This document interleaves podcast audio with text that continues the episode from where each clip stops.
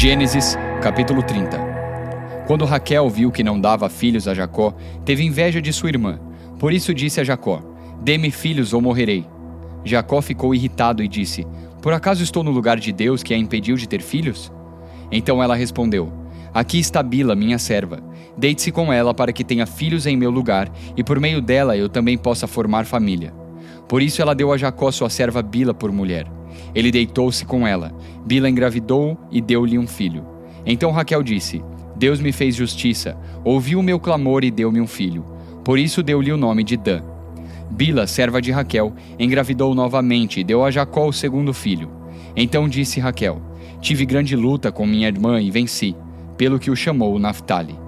Quando Lia viu que tinha parado de ter filhos, tomou sua serva Zilpa e a deu a Jacó por mulher. Zilpa, serva de Lia, deu a Jacó um filho. Então disse Lia: Que grande sorte! Por isso o chamou Gade. Zilpa, serva de Lia, deu a Jacó mais um filho. Então Lia exclamou: Como sou feliz! As mulheres dirão que sou feliz.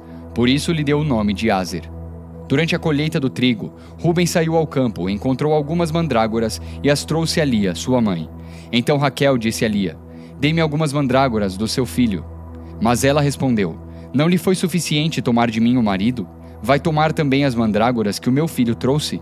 Então disse Raquel: Jacó se deitará com você esta noite, em troca das mandrágoras trazidas pelo seu filho. Quando Jacó chegou do campo naquela tarde, Lia saiu ao seu encontro e lhe disse: Hoje você me possuirá, pois eu comprei esse direito com as mandrágoras do meu filho. E naquela noite ele se deitou com ela.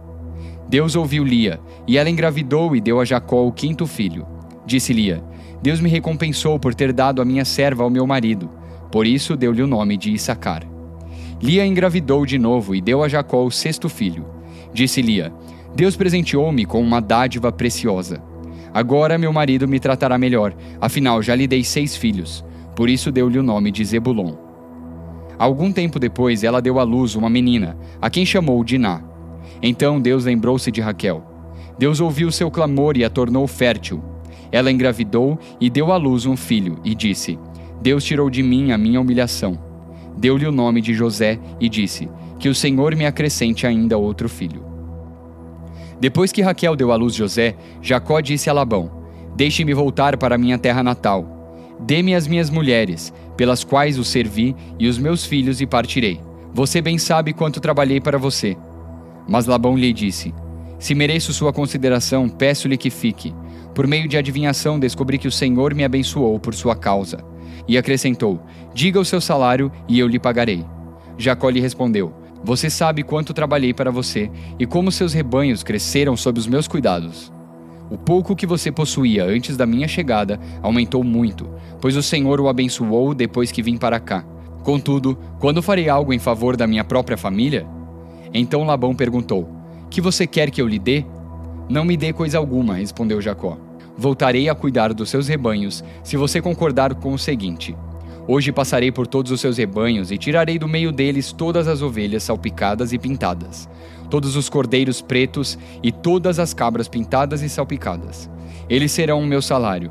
E a minha honestidade dará testemunho de mim no futuro, toda vez que você resolver verificar o meu salário. Se estiver em meu poder alguma cabra que não seja salpicada ou pintada, e algum cordeiro que não seja preto, poderá considerá-los roubados.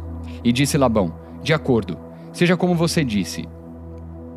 Naquele mesmo dia, Labão separou todos os bodes que tinham listras ou manchas brancas, todas as cabras que tinham pintas ou manchas brancas, e todos os cordeiros pretos, e os colocou aos cuidados de seus filhos.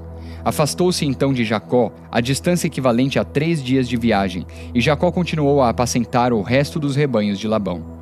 Jacó pegou galhos verdes de estoraque, amendoeira e plátano, e neles fez listras brancas, descascando-os parcialmente e expondo assim a parte branca interna dos galhos. Depois fixou os galhos descascados junto aos bebedouros, na frente dos rebanhos, no lugar onde costumavam beber água. Na época do cio, os rebanhos vinham beber e se acasalavam diante dos galhos, e geravam filhotes listrados, salpicados e pintados. Jacó separava os filhotes do rebanho dos demais, e fazia com que esses ficassem juntos dos animais listrados e pretos de Labão. Assim foi formando o seu próprio rebanho que separou do de Labão. Toda vez que as fêmeas mais fortes estavam no cio, Jacó colocava os galhos nos bebedouros em frente dos animais, para que se acasalassem perto dos galhos. Mas se os animais eram fracos, não os colocava ali. Desse modo, os animais fracos ficavam para Labão e os mais fortes para Jacó. Assim o homem ficou extremamente rico, tornando-se dono de grandes rebanhos e de servos e servas, camelos e jumentos. Salmos, capítulo 23 o Senhor é o meu pastor, de nada terei falta. Em verdes pastagens me faz repousar, e me conduz a águas tranquilas. Restaura-me o vigor, guia-me nas veredas da justiça por amor do seu nome. Mesmo quando eu andar por um vale de trevas e morte, não temerei perigo algum, pois tu estás comigo. A tua vara e o teu cajado me protegem. Preparas um banquete para mim, à vista dos meus inimigos. Tu me honras, ungindo a minha cabeça com óleo e fazendo transbordar o meu cálice. Sei que a bondade e a fidelidade me acompanharão todos os dias da minha vida, e voltarei à casa do Senhor enquanto eu viver. Lucas capítulo 18 Então Jesus contou aos seus discípulos uma parábola, para mostrar-lhes que eles deviam orar sempre e nunca desanimar. Ele disse: Em certa cidade havia um juiz que não temia Deus nem se importava com os homens. E havia naquela cidade uma viúva que se dirigia continuamente a ele, suplicando-lhe: Faze-me justiça contra o meu adversário. Por algum tempo ele se recusou, mas finalmente disse a si mesmo: Embora eu não tema a Deus e nem me importe com os homens, essa viúva está me aborrecendo. Vou fazer-lhe justiça para que ela não venha me importunar. E o Senhor continuou: Ouçam o que diz o juiz injusto. Acaso Deus não fará justiça aos seus escolhidos que clamam a Ele dia e noite? continuará fazendo-os esperar? Eu lhes digo: ele lhes fará justiça e depressa. Contudo, quando o filho do homem vier, encontrará fé na terra? A alguns que confiavam em sua própria justiça e desprezavam os outros, Jesus contou esta parábola. Dois homens subiram ao templo para orar. Um era fariseu e o outro publicano. O fariseu em pé orava no íntimo: Deus, eu te agradeço porque não sou como os outros homens, ladrões, corruptos, adúlteros, nem mesmo como este publicano. Jejuo duas vezes por semana e dou dízimo de tudo quanto ganho. Mas o publicano ficou à distância. Ele nem ousava olhar para o céu, mas batendo no peito dizia: Deus, tem misericórdia de mim, que sou pecador. Eu lhes digo que este homem, e não o outro, foi para casa justificado diante de Deus. Pois quem se exalta será humilhado, e quem se humilha será exaltado. O povo também estava trazendo criancinhas para que Jesus tocasse nelas.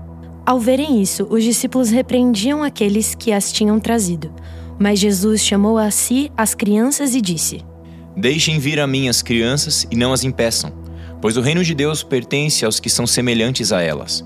Digo-lhes a verdade: quem não receber o reino de Deus como uma criança, nunca entrará nele. Olá, eu sou a pastora Jaque. Vamos orar.